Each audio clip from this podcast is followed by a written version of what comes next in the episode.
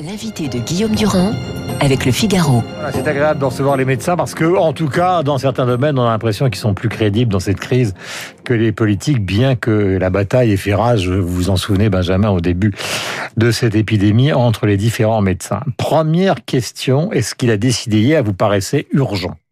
Écoutez, en tout cas, euh, très clairement, puisque moi j'ai fait partie des signataires euh, de la tribune du JDD euh, ce dimanche, et qu'on observait une accélération de l'épidémie, et les chiffres n'ont pas menti, puisque hier encore, on a dépassé le seuil, sans me tromper, des 50 000 contaminations quotidiennes, mmh.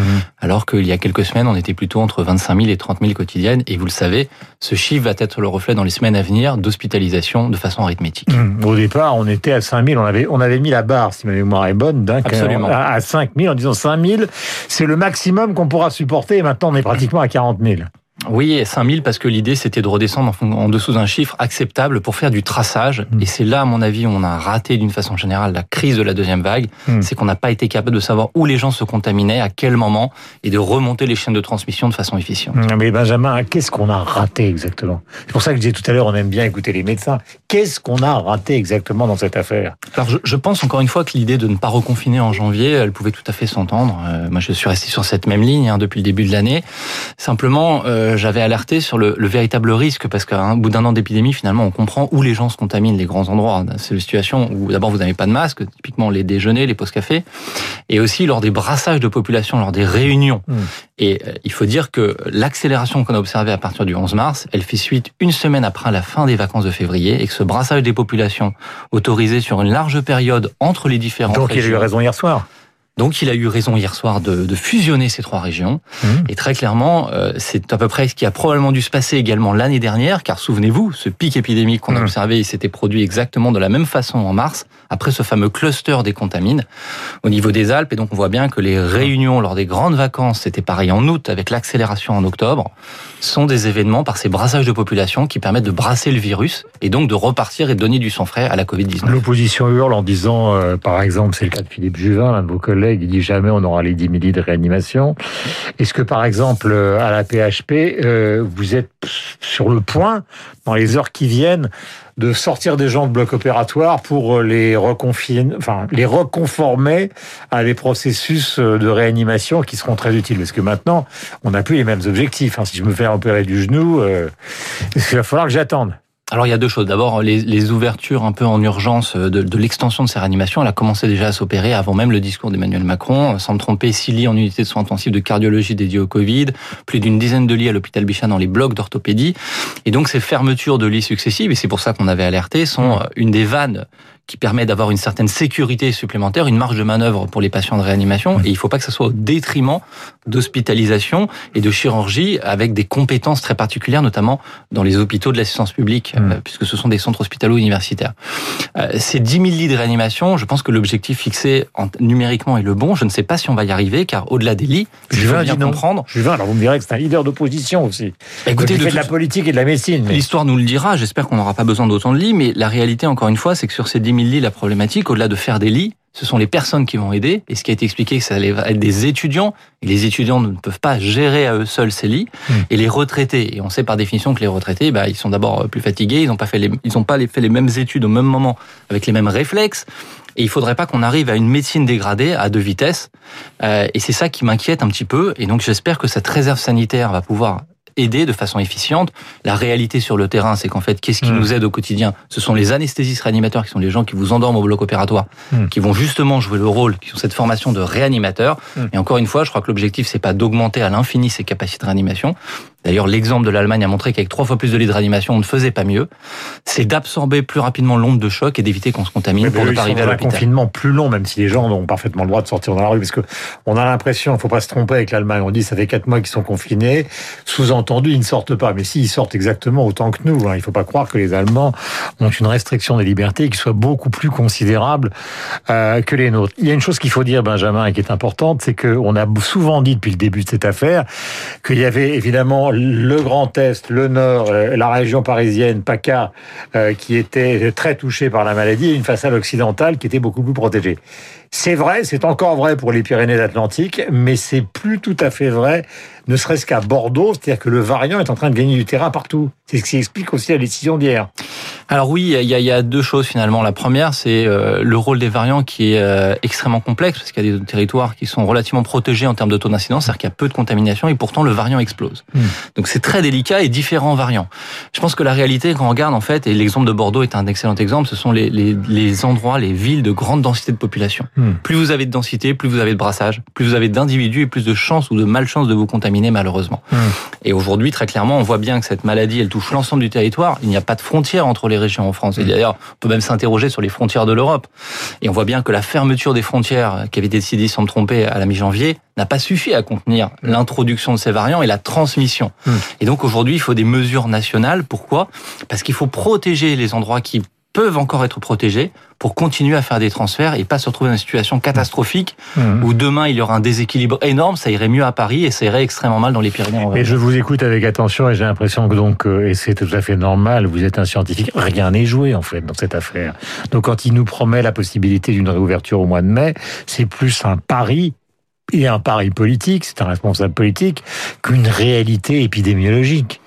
Alors c'est très compliqué parce que finalement, euh, on n'a pas un an de recul euh, en termes de saisonnalité de ce virus, tout à fait, puisque l'année dernière, à cette même période où on parle, on était confiné.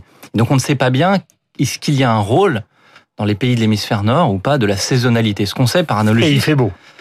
Oui, alors il va neiger mardi, mais je suis pas un spécialiste de la météo, donc ça va être très compliqué d'être confiné à l'extérieur. Globalement, on va aller vers le plus, Absolument. vers un réchauffement. On va aller vers un réchauffement et donc on va aller sur une attitude et des modes de vie qui sont radicalement différents, plus à l'extérieur qu'à l'intérieur. Et ça, on sait que ça réduit par 10 le risque de se contaminer, hmm.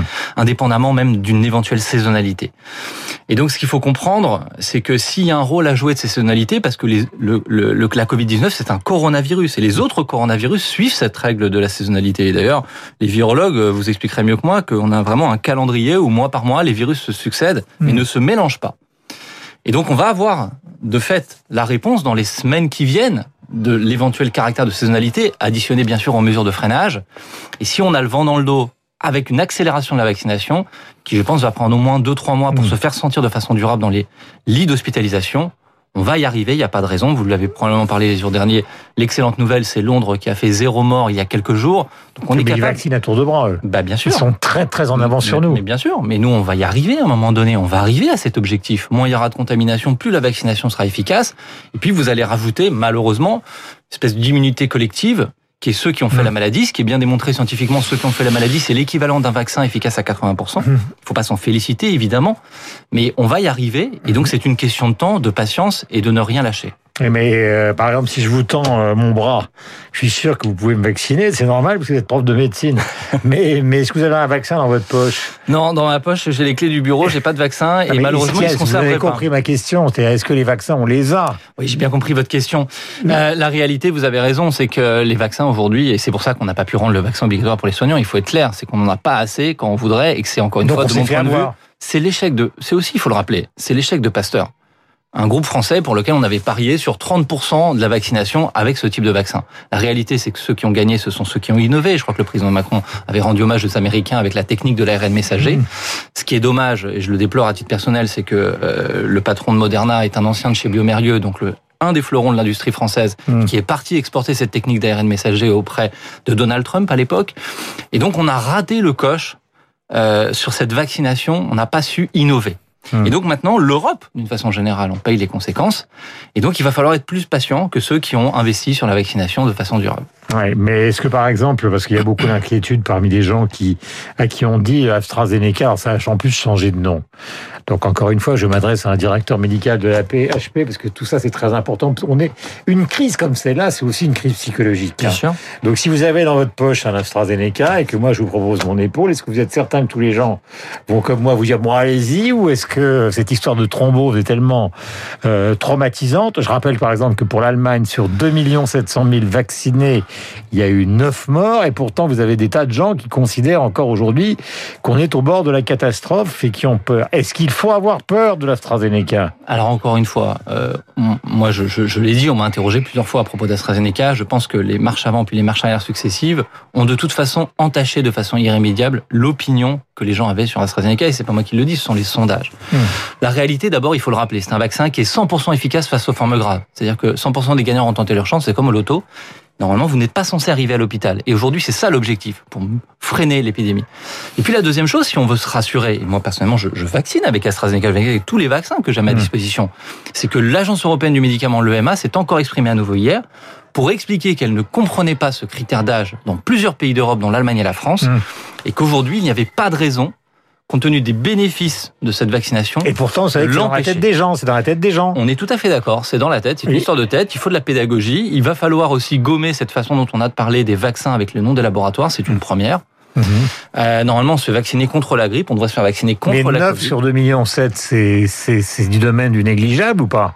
Ça, ça posteriori. Parce qu'après, 9 morts, mais euh, d'une cinquantaine de cas de thrombose. On est d'accord. Alors, il y a plusieurs pistes pour expliquer ça. Une, une qui est avancée par les experts, c'est que probablement ces thromboses sont liées euh, à une diminution des plaquettes qu'on peut observer comme dans l'allergie à l'héparine, qui est un anticoagulant puissant qu'on utilise d'ailleurs dans le traitement du Covid. Mmh. Et c'est une des pistes qui est avancée, ce qui rend extrêmement compliqué les choses, c'est-à-dire que c'est une susceptibilité génétique. Ouais. Donc, je ne sais pas si on pourra régler pour amener au risque zéro. Ce qu'il faut comprendre, c'est que le vaccin ça reste un médicament. Mhm. Et que c'est souvent très pas, compliqué. Moi, je vais faire de la médecine, médecine, mais pratique. Est-ce qu'il suffit pas tout simplement de prendre de l'aspirine, euh, qui est un fluidifiant Non, ça, ça fonctionnera pas, au contraire. Ou justement de faire des piqûres de fluidifiants. Euh... Non, non, justement, parce que ça touche justement à cette cascade de la coagulation et ça pourrait être encore plus délétère. Hmm. Donc, moi, je crois que honnêtement, aujourd'hui, euh, les choses, euh, la réalité, c'est que d'abord, on a en France essentiellement commandé du vaccin Pfizer et donc on va se retrouver dans une situation où de toute façon cette question et ces craintes mm. ne vont pas poser de problème dans la campagne de vaccination. Beaucoup avaient parié sur mm. Johnson Johnson. Je crois qu'on aura entre 7 et 8 millions à la, à la mi-juin ça, ça, ne sera pas la panacée. Et il nous manque très clairement un vaccin français pour pouvoir accélérer encore plus vite cette campagne de mmh. vaccination. Et c'est ça, malheureusement, qu'il faut déplorer. Mmh. C'est pour ça que, quand il a dit hier, le premier tour, le continent européen sera la première puissance euh, euh, vaccinale euh, du monde, sauf que le continent européen, c'est pas la France. C'est justement sur ce thème-là euh, qu'il est la plupart du temps, euh, non pas attaqué lui-même, mais en tout cas qu'une partie évidemment de l'industrie française pose un problème. Benjamin, merci d'être venu ce matin sur l'antenne de Radio Classique. Je rappelle que vous êtes directeur médical de la PHP, vous êtes infectiologue à l'hôpital Raymond Poincaré à Garches et que si nous entendons à travers la fenêtre ouverte pour nous protéger, car il faut aérer un peu des enfants qui sont encore à l'école, c'est parce que c'est une manière de nous dire que finalement ces petits-enfants sont parfois heureux à l'école et que ça va être quand même compliqué pour beaucoup d'entre eux euh, de vivre les semaines qui viennent, même s'il y a des vacances avancées.